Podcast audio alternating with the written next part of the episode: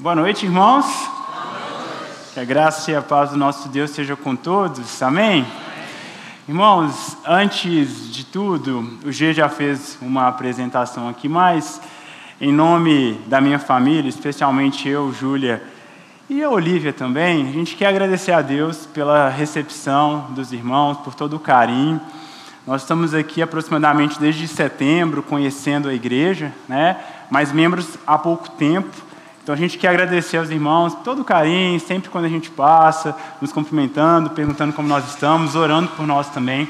Então a gente agradece muito pela recepção que a gente teve aqui na IBCP, de forma que a gente já se sente, de fato, como uma família. Então, antes de tudo, muito obrigado, tá, irmãos? Que a graça do nosso Deus continue bem abundante sobre a igreja e sendo bem expressa através da vida de cada um dos irmãos. E eu, Júlia, a nossa família, agora nós estamos à disposição aqui também para caminhar com os irmãos e juntos nós anunciarmos o reino. Amém? Ok, irmãos. Bom, uh, eu atualmente eu faço um trabalho de capelania no, perto ali do Colégio Batista. Eu sou capelão da Casa de Apoio da Criança Carente de Contagem. Se você conhece a região de Contagem, conhece a região de Nova Contagem, o meu trabalho é por ali, nas regiões da Casa de Apoio, do IP Amarelo, de Nova Contagem e do bairro Eldorado. Eu estou falando isso porque é um pouco da trajetória de como nós temos caminhado né, nesses últimos tempos. Eu estou lá desde o ano passado. E Deus tem nos dado muitas experiências. Se você não sabe o que é um capelão, resumindo, o capelão ele dá uma orientação espiritual. Ele é um orientador espiritual dentro de uma organização. Muitas vezes uma organização não governamental, mas isso pode ser também uma capelania militar dentro né, de áreas militares, no hospital, dentro de áreas hospitalares, escolar, que é muito parecido com o que eu faço, e ali eu sou o pastor da unidade. Então, meu trabalho é principalmente com crianças e adolescentes. É o trabalho que Deus tem nos dado a oportunidade de fazer.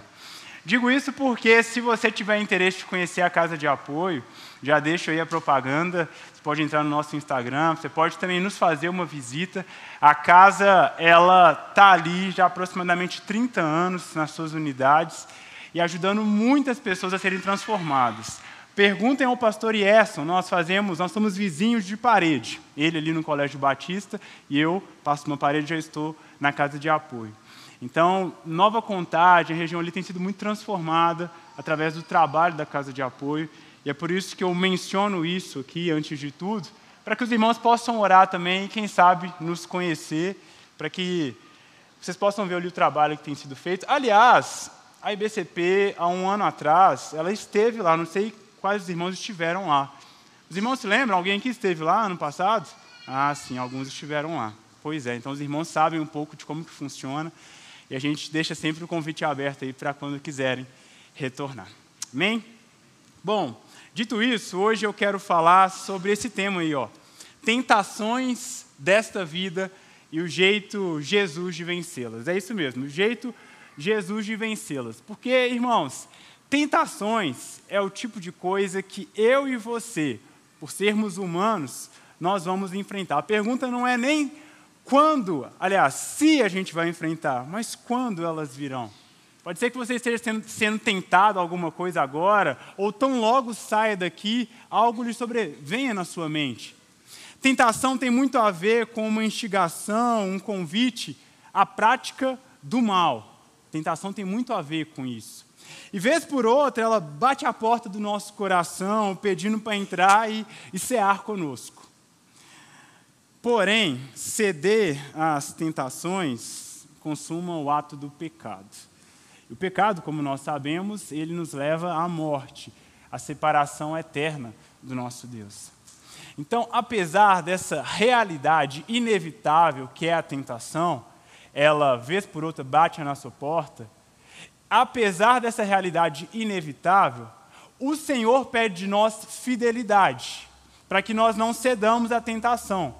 Porque no ato de ceder à tentação e abrir a porta para o mal, nosso propósito enquanto cristãos, enquanto filhos de Deus, é manchado. Então a realidade está aí. Mas como a gente lida mediante as tensões que nós vivemos no nosso mundo?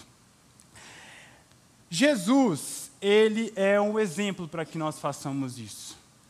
Veja, a Bíblia vai nos ensinar, lá em Hebreus capítulo 4, verso 15, que nós, na pessoa de Jesus, nós não temos apenas um exemplo de amor, um exemplo de sabedoria, um exemplo de filho, mas nós também temos em Jesus um exemplo de alguém que, pela fé, venceu as tentações. Hebreus capítulo 4, verso 15 diz que nós não temos um sumo sacerdote que não possa compadecer-se das nossas fraquezas, porém um que, como nós, em tudo foi tentado, mas sem pecado. Olha o que o autor de Hebreus nos diz. Em tudo foi tentado, porém sem pecado. Eu sei que quando a gente vê isso, né? Em tudo foi tentado. E é o que o texto está nos falando, né? Como nós em tudo, porém mas sem pecado. É sério, pastor? Deus foi tentado em todas, Jesus foi tentado em todas as coisas?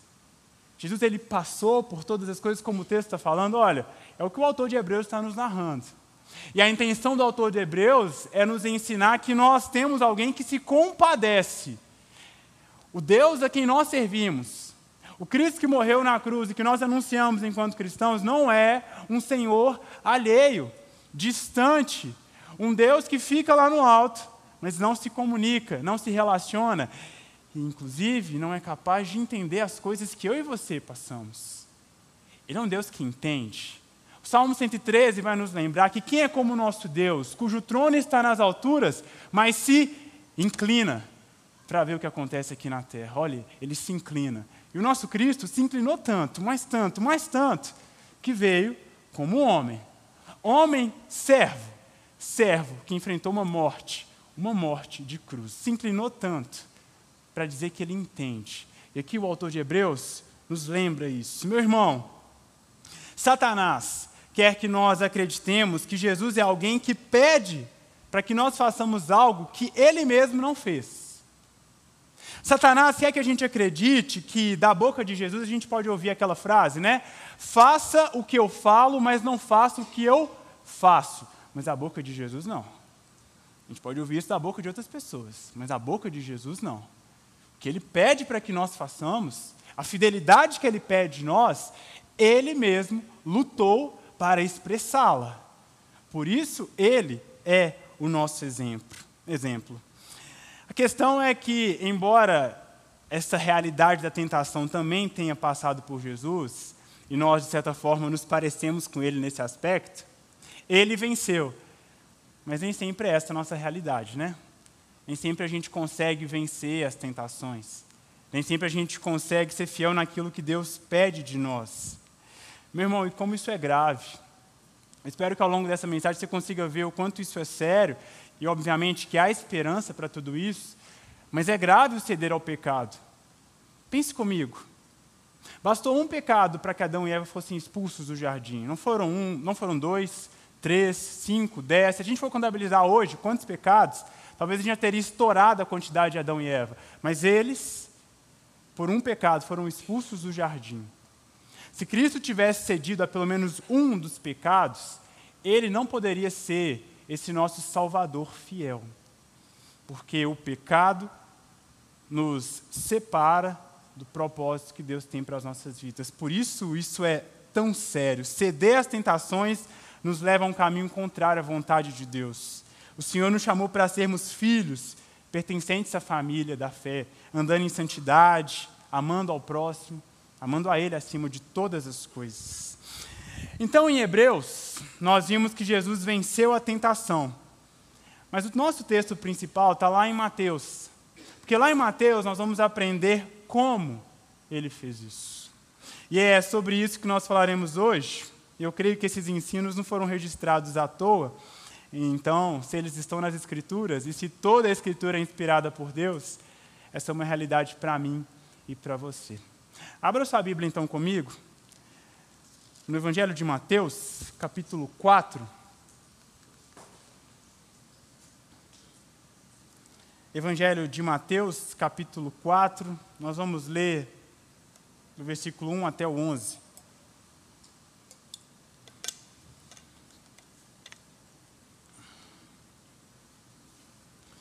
Por favor, assim que terminar a leitura, eu peço para que os irmãos mantenham a Bíblia aberta, ou se você tiver acessado aí no seu celular, mantenha ela aberta aí para que a gente possa acompanhar o texto. Mateus 4, versículo 1 até o 11. E a seguir, Jesus foi levado pelo Espírito ao deserto para ser tentado pelo diabo. Depois de jejuar 40 dias e 40 noites, ele teve fome. Então o tentador, aproximando-se, disse a Jesus: Se você é o filho de Deus, mande que estas pedras se transformem em pães. Jesus, porém, respondeu: Está escrito: o ser humano não viverá só de pão, mas de toda palavra que procede da boca de Deus.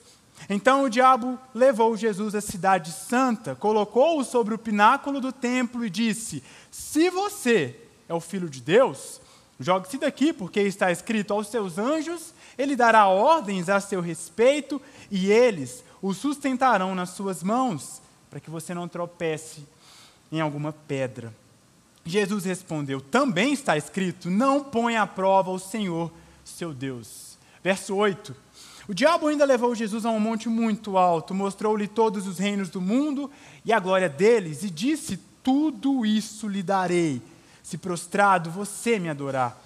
Então Jesus lhe ordenou: Vá embora, Satanás, porque está escrito: Adore o Senhor seu Deus e preste culto somente a Ele. Com isto, o diabo deixou Jesus Eis que vieram anjos e os serviram. Vamos orar mais uma vez? Pai, por favor, fala-nos através da tua palavra, nós precisamos do Senhor. E nós queremos, Pai, que basta uma palavra, basta um versículo, Basta, Deus, uma simples compreensão e uma disposição de obediência para que toda a nossa vida seja transformada. Eis-nos aqui, Pai. Elimina de nós as distrações, elimina de nós, Deus, aquela ansiedade que nos impede de lembrar que o Senhor é o nosso Deus. Por favor, Pai, fale conosco em nome de Jesus. Amém. E amém. Olha, irmãos, nesse texto nós temos algumas coisas muito interessantes a serem observadas. Jesus ainda não começou publicamente o seu ministério. Nós vamos perceber que esse texto está posterior ao batismo.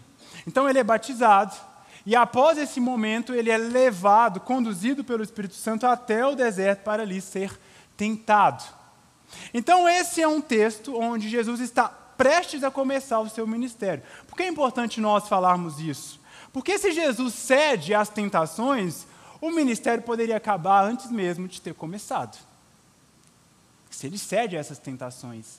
E olha, são grandes as tentações. Outro ponto a gente, para que nós possamos observar aqui, é que Satanás ele tenta Jesus abertamente. Satanás não faz rodeio.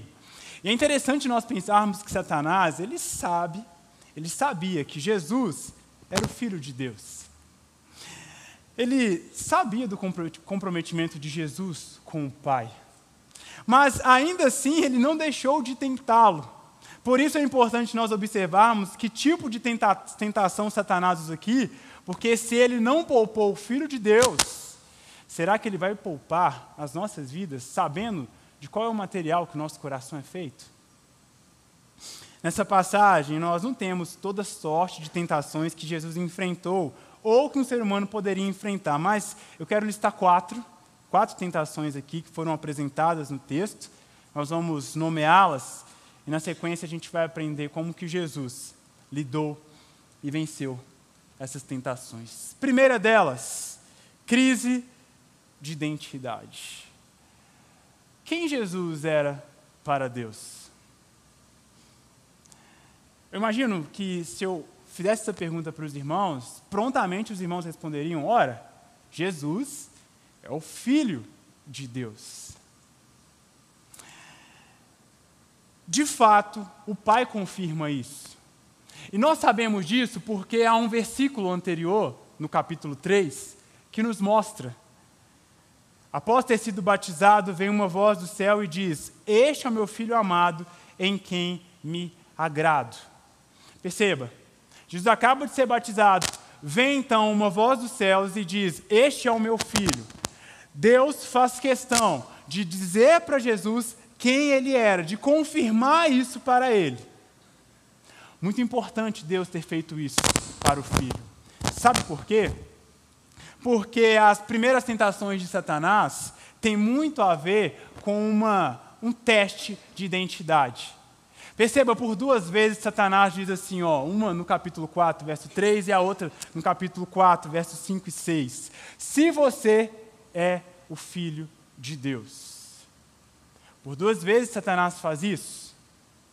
Por duas vezes o questionamento dele é: se a sua identidade é essa aí que você disse que é mesmo, por que não fazer isso, não fazer aquilo? Se você é o filho de Deus. Meu irmão, essa foi a tentação número um que eu quero destacar aqui. É uma crise de identidade, imposta por Satanás com uma pergunta, colocando em xeque quem Jesus era. Quando nós estamos confusos quanto a quem nós somos, nós temos dificuldade de seguir na missão que Deus quer que sigamos. Se eu não sei quem eu sou, Qualquer vento de doutrina, qualquer outro vento que bater na minha mente, vai me levar a pensar que eu sou aquilo que está acontecendo. Perceba nos dias de hoje, hoje nós atrelamos a nossa identidade, o ser, àquilo que nós sentimos. E veja como isso é perigoso, porque se hoje eu sinto uma coisa, qual é a chance de daqui duas semanas eu não estar sentindo outra totalmente diferente? E aí eu vinculo aquilo que eu sou com aquilo que eu estou sentindo.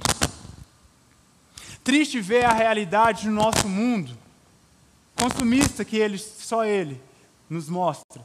Esse consumismo nos mostra que muitas vezes nós somos aquilo que nós fazemos. Então é muito natural nós atrelarmos a nossa identidade com aquilo que eu faço, de forma que se eu não faço alguma coisa, se eu perco meu emprego, se eu ainda não entrei na faculdade X, se eu ainda não alcancei um status que todo mundo da minha família tinha alcançado, se eu ainda não faço alguma coisa, logo eu não sou. Faço, logo existo. Sinto, logo existo. São as maneiras que o nosso mundo atribui a identidade. Há um porém, meus irmãos. Nós somos o povo das Escrituras. E Cristo nos mostra que a identidade dele estava pautada em algo muito mais firme do que um simples sentimento do que um simples fazer, do que uma simples profissão, do que uma simples performance que nos é, que nos, nós somos convidados a fazer. Satanás, ele pede algumas performances para Jesus ao longo do texto. Nós vamos ver isso daqui a pouquinho. Mas Jesus não cede, porque realizar esses feitos não condizia com a sua identidade. Na verdade, a identidade de Jesus sabe, algo muito mais firme. Eu queria que você pensasse com muito carinho comigo sobre isso. Onde está a sua identidade? Pedro vai nos ensinar, e aqui ele está simplesmente citando o texto de Isaías. Ele vai falar que toda a humanidade é como a erva do campo, e a sua glória é como a flor da erva. A erva seca a flor cai, mas a palavra do Senhor permanece para sempre. Veja, irmão, se nós somos como a erva e a flor que cai, a erva seca, a flor, a flor cai, a palavra, ela permanece. Ela permanece para todo sempre. E é por isso que meu primeiro convite para você é para que nós aprendamos aqui com Jesus. A nossa identidade está naquilo que a palavra de Deus nos diz. E é por isso que nós somos tão tentados a não ler a nossa Bíblia. Nossa identidade, ela está na palavra. Que a palavra de Deus não se afaste da sua casa, para que você instrua os seus filhos quem eles são diante do Senhor. Porque o mundo vai consumi-los com expectativas.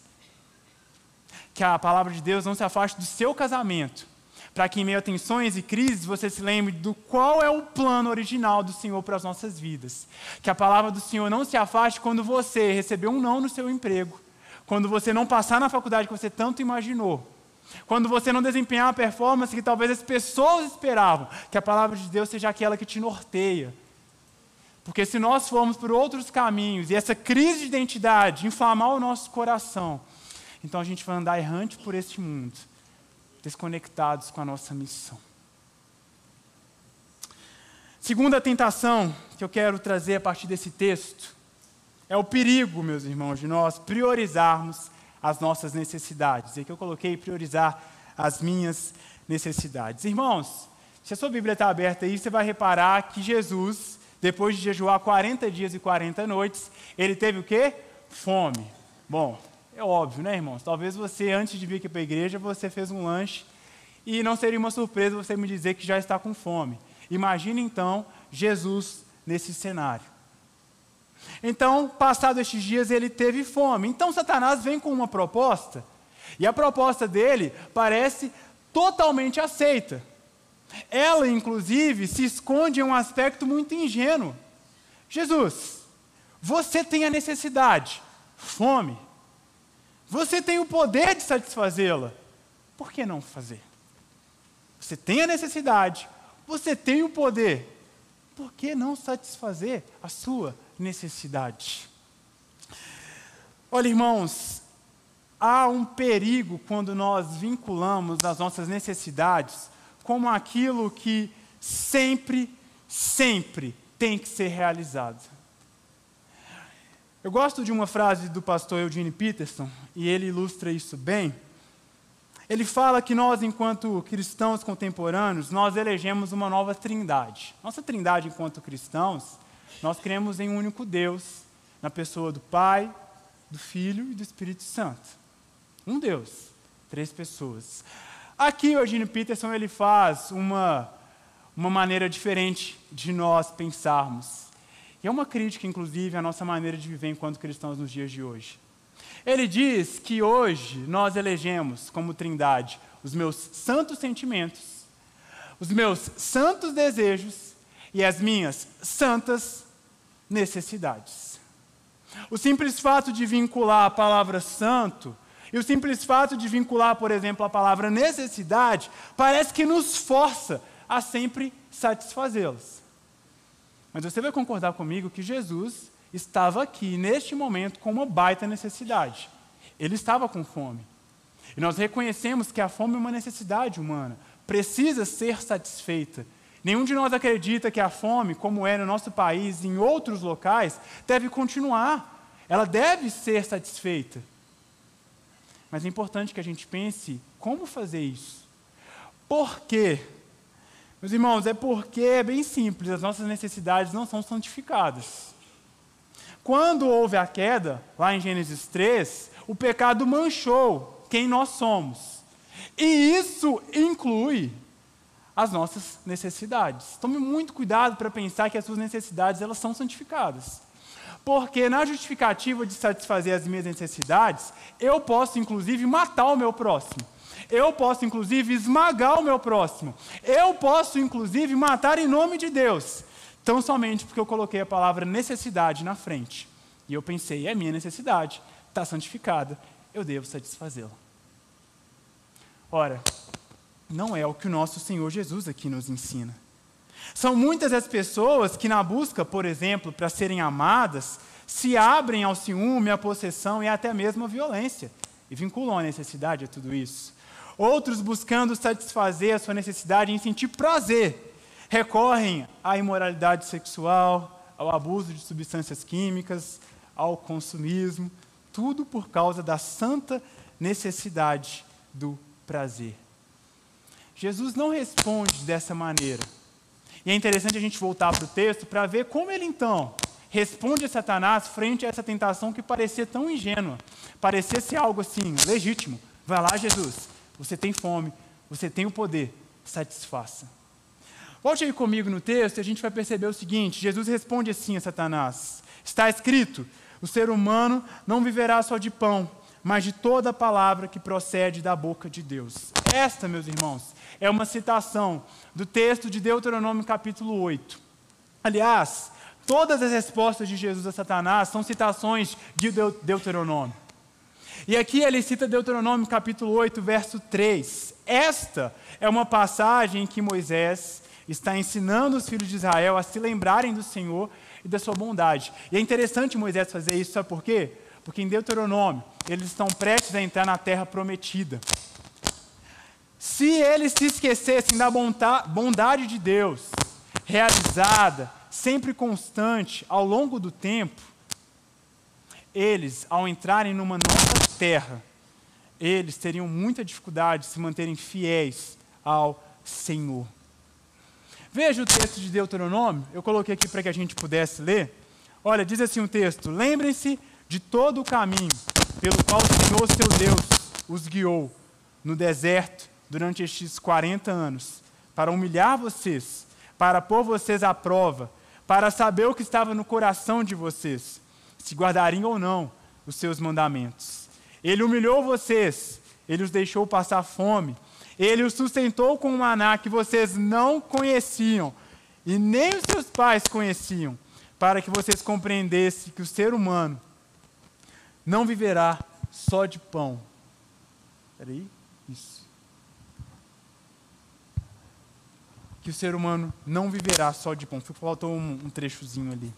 Irmãos, obrigado, irmão. Som, som.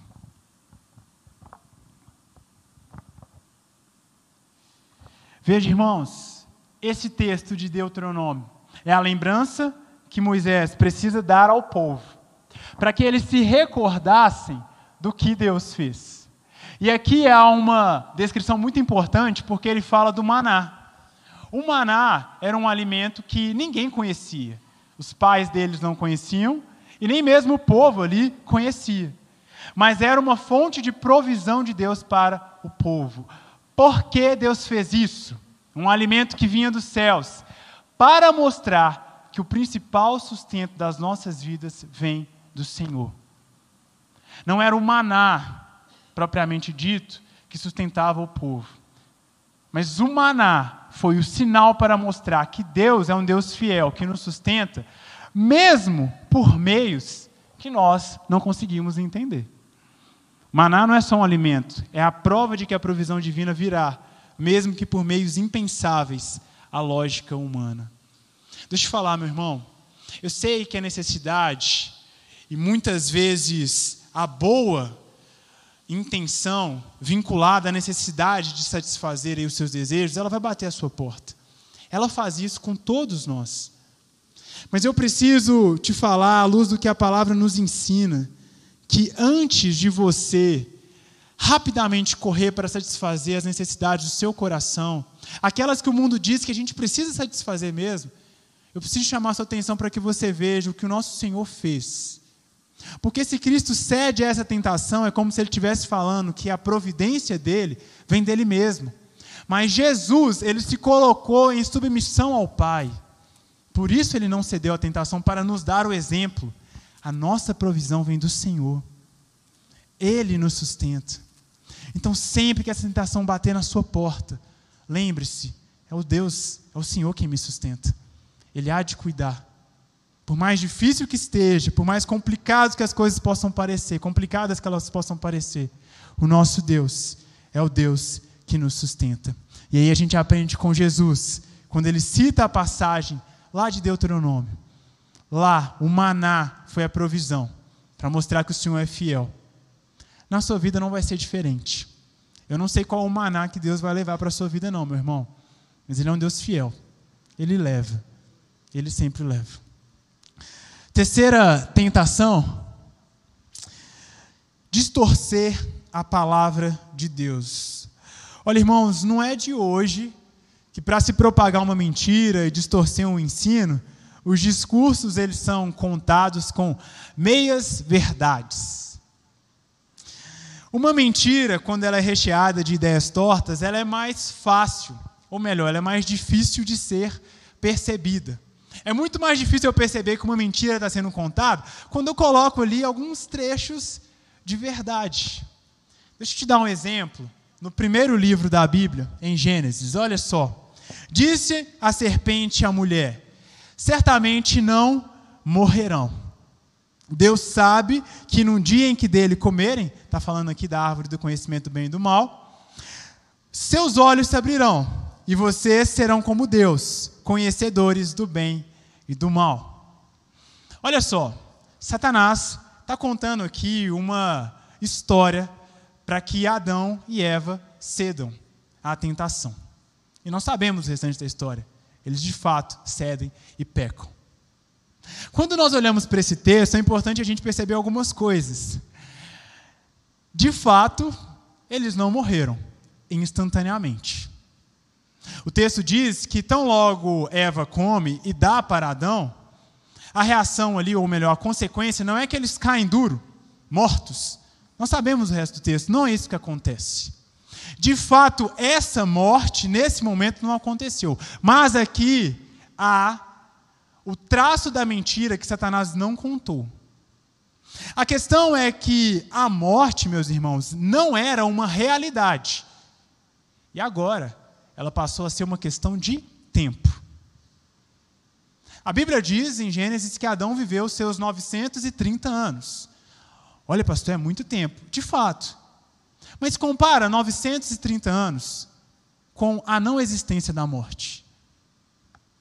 E ao distorcer a palavra, a gente pode, sem perceber, caminhar de uma maneira que não, nos, não simplesmente nos afasta do Senhor, mas nos afasta de uma comunhão com o nosso próximo.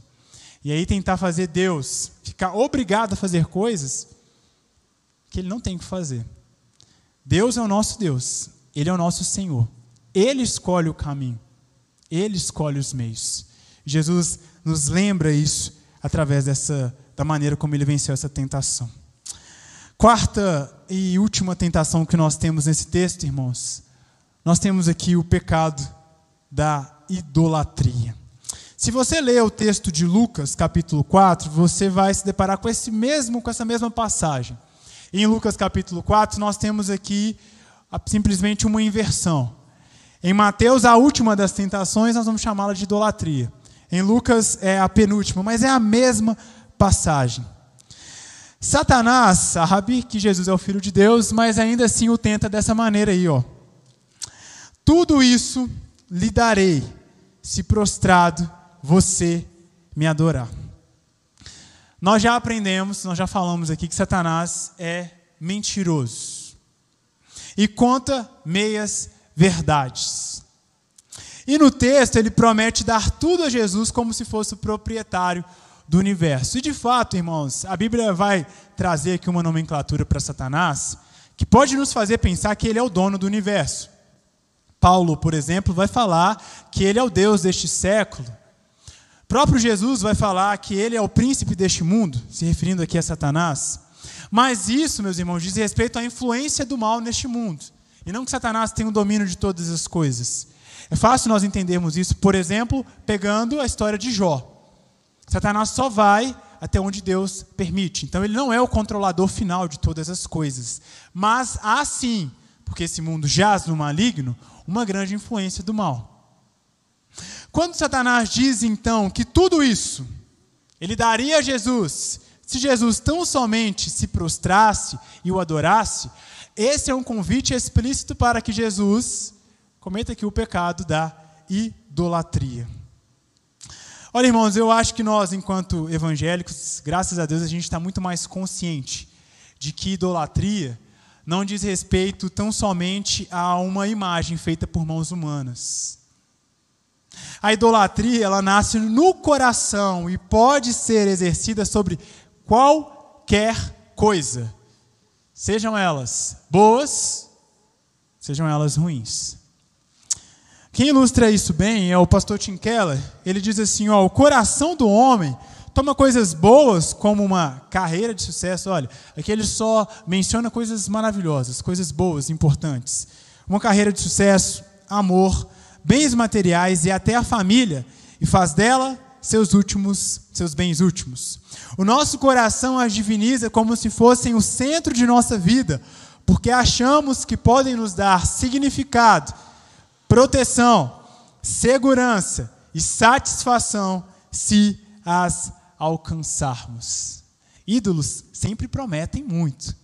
Do contrário, nós não cederíamos. Eles sempre têm uma promessa. E lembre-se, meu irmão, que todo ídolo, ele pede um sacrifício. Todo ídolo pede um sacrifício. Aqueles que se curvam diante do dinheiro, o dinheiro pede um sacrifício. Talvez o sacrifício seja a sua família, a sua saúde. Há aqueles que se curvam a jogos, que se curvam a tantas outras coisas, ao próprio entretenimento.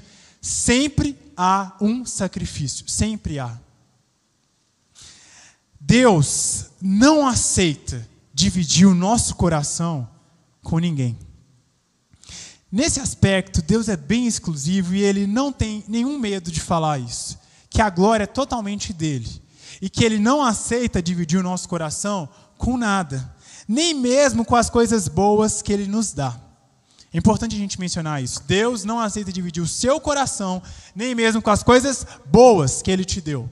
Ele não vai aceitar dividir o seu coração com o seu casamento, com os seus filhos, com o seu bom trabalho, com a sua igreja, mesmo ele tendo sido o doador de todas essas coisas boas. Mas ele não aceita dividir o nosso coração, nem mesmo com as coisas boas que ele nos dá. Sabe por quê?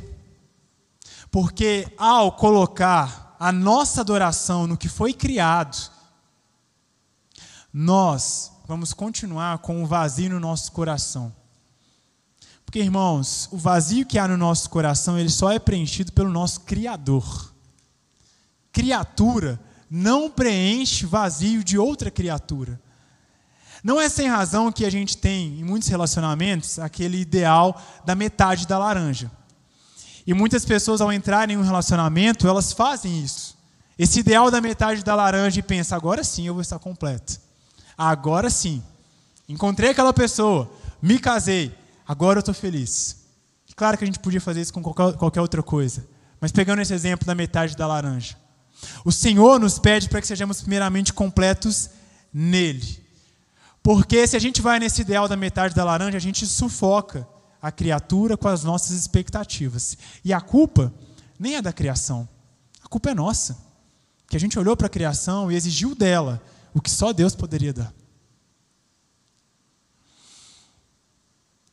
Deus, Jesus, responde a Satanás, usando mais uma vez um texto de Deuteronômio, é que ele usa Deuteronômio 6, verso 13. Adore o Senhor seu Deus e preste culto somente a Ele. Meu irmão, preste culto somente ao nosso Deus.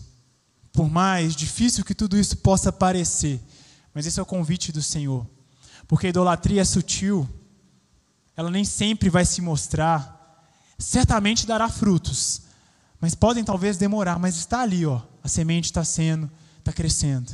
E o Senhor está nos chamando para responder, assim como Jesus: adore o Senhor seu Deus e preste culto somente a Ele. Bom, eu quero concluir então esse nosso tempo. A Bíblia vai nos ensinar lá em Mateus que basta ao discípulo ser como seu mestre. Mateus 10, 25 nos lembra isso. O que aconteceu com Jesus pode acontecer comigo, pode acontecer com você, meu irmão. Ele foi tentado nós também seremos. Ele foi fiel e venceu as tentações. Nós também podemos. E eu digo isso não como uma força que vem do meu coração, não como uma força que venha do seu coração, não se trata disso. O Evangelho nos leva até Jesus para que a gente veja que nós precisamos dele, nós precisamos de um Salvador, e ele nos devolve para que a gente siga a lei. Mas a Bíblia vai nos ensinar que não é tanto pela nossa força, mas pela dependência do nosso Deus. Veja o que Hebreus vai nos ensinar. Por isso mesmo, era necessário que em todas as coisas ele se tornasse semelhante aos seus irmãos, para ser misericordioso e fiel sumo sacerdote nas coisas referentes a Deus e para fazer propiciação pelos pecados do povo. Preste atenção nessa última parte, olha. Pois naquilo que ele mesmo sofreu, quando foi tentado, é poderoso para socorrer os que são tentados. Ele é poderoso para te ajudar na sua tentação, meu irmão. Ele é poderoso para isso. Ele é poderoso para fazer o que eu e você não conseguimos fazer. De fato, quando a gente olha e pensa, mas este mundo, o que Satanás propõe, a minha carne, o que a gente faz? Nós nos voltamos para Ele. Nós nos voltamos para as Escrituras e a gente se lembra que naquilo que ele foi tentado, isso o torna poderoso para socorrer aqueles que são tentados. Mas, pastor, e se eu cair? E se me lembrando desse texto, se depois de muitas vezes ouvindo essa mensagem, eu ainda assim me desviar? Ah, meu irmão, este é mais um momento para você se voltar para as Escrituras. Não se deixe enganar de pensar que se andando no caminho das Escrituras está difícil, que se você se desviar vai ficar mais fácil. Essa é uma das propostas número um de Satanás. Cara, agora você não é mais digno de ler a palavra. Nós nunca fomos. A realidade foi essa. Mas o Cristo que nos salvou está nos chamando para estar aos pés dessa palavra e prosseguirmos. Por isso a palavra nos orienta a pensarmos que se nós pecarmos, a gente pode confessar os nossos pecados. E Ele é fiel e justo para nos perdoar os pecados e nos purificar de toda a injustiça. João diz mais no texto dele. Ele diz assim: Ó, filhinhos, eu espero que vocês não pequem, mas se alguém pecar, temos advogado junto ao Pai, Jesus Cristo, o justo. Meu irmão, pense muito bem nisso. Quando Satanás te acusar de alguma coisa, lembre-se desse texto. O nosso advogado está lá junto ao Pai falando assim: ó, eu justifiquei. Mas Ele quer que nós confiemos no sacrifício dele, porque nós recebemos tudo isso mediante a fé. Quatro tentações, quatro maneiras que Jesus aqui nos ensina de viver e de pensar. Lembre-se, meu irmão, nossa identidade está em Deus.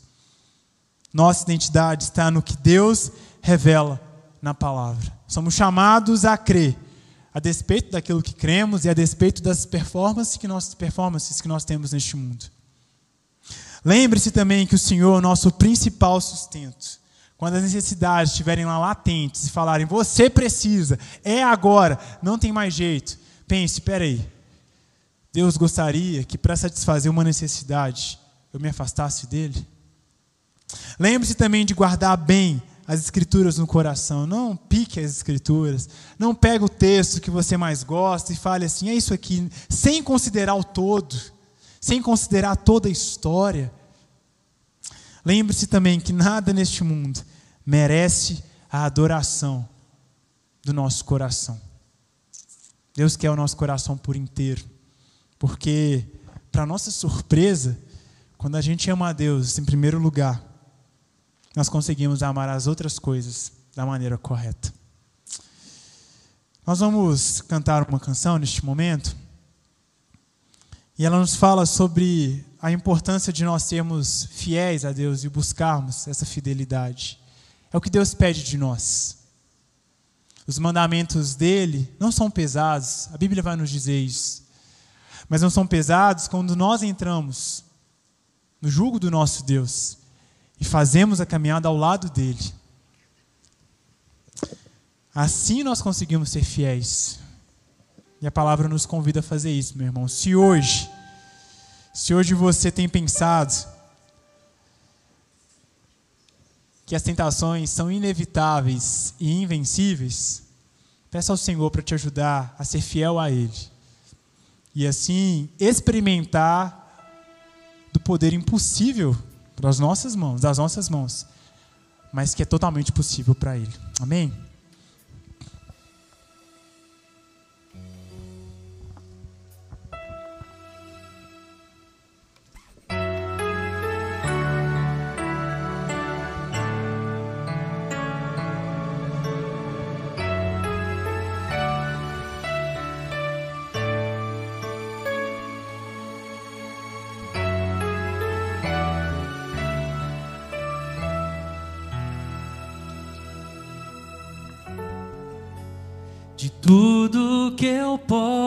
Possa querer.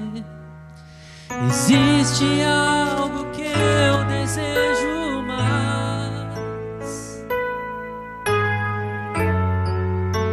Eu que arde em meu coração.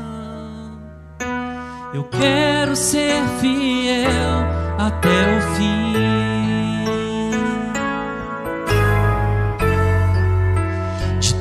tudo que eu possa querer.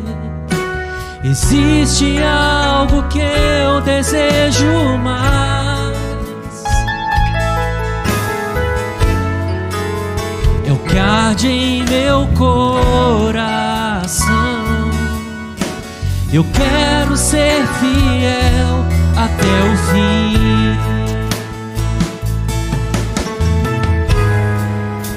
E honrar a aliança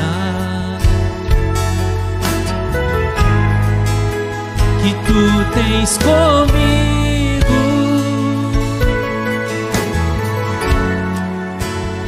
Custe o que custar, tomar a minha cruz e te. Ser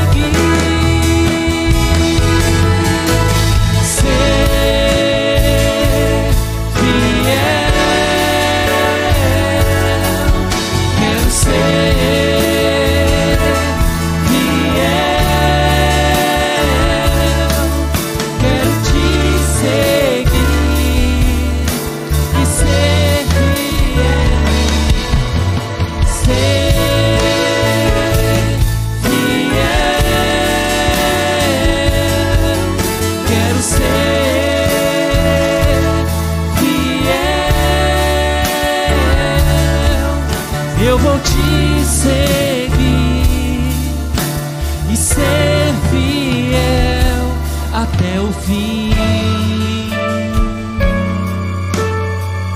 Você pode se colocar de pé, nós vamos cantar essa música novamente. Você pode acompanhar a letra aqui e declarar isso ao Senhor. Amém?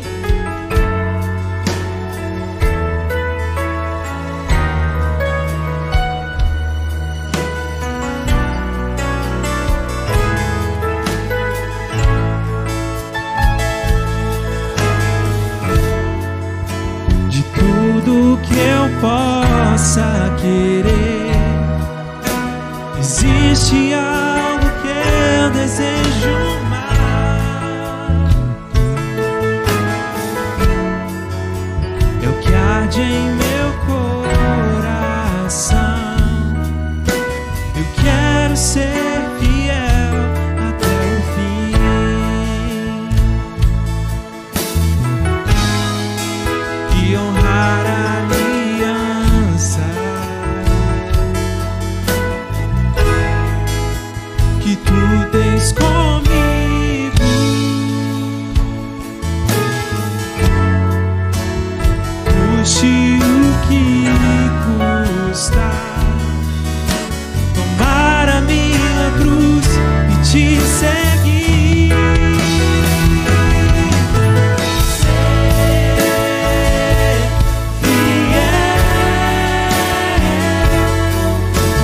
say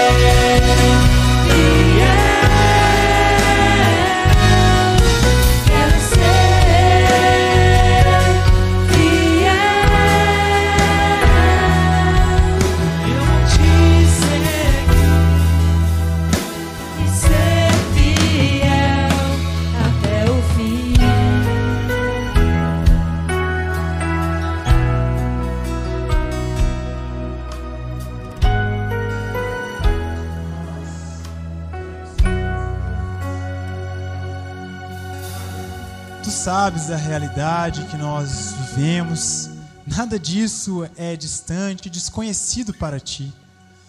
Por isso, Senhor, nós estamos aqui como igreja, clamando ao Senhor. Fortaleça as nossas mãos, Pai. Ajuda, Pai, para que os nossos joelhos não mais vacilem. O Pai purifica a nossa mente. Senhor, não nos deixe flertar com o pecado. Nos ajude, Senhor, porque ele nos afasta de Ti. Pai, mas seja o Senhor e seja a tua palavra a nos fortalecer, Pai.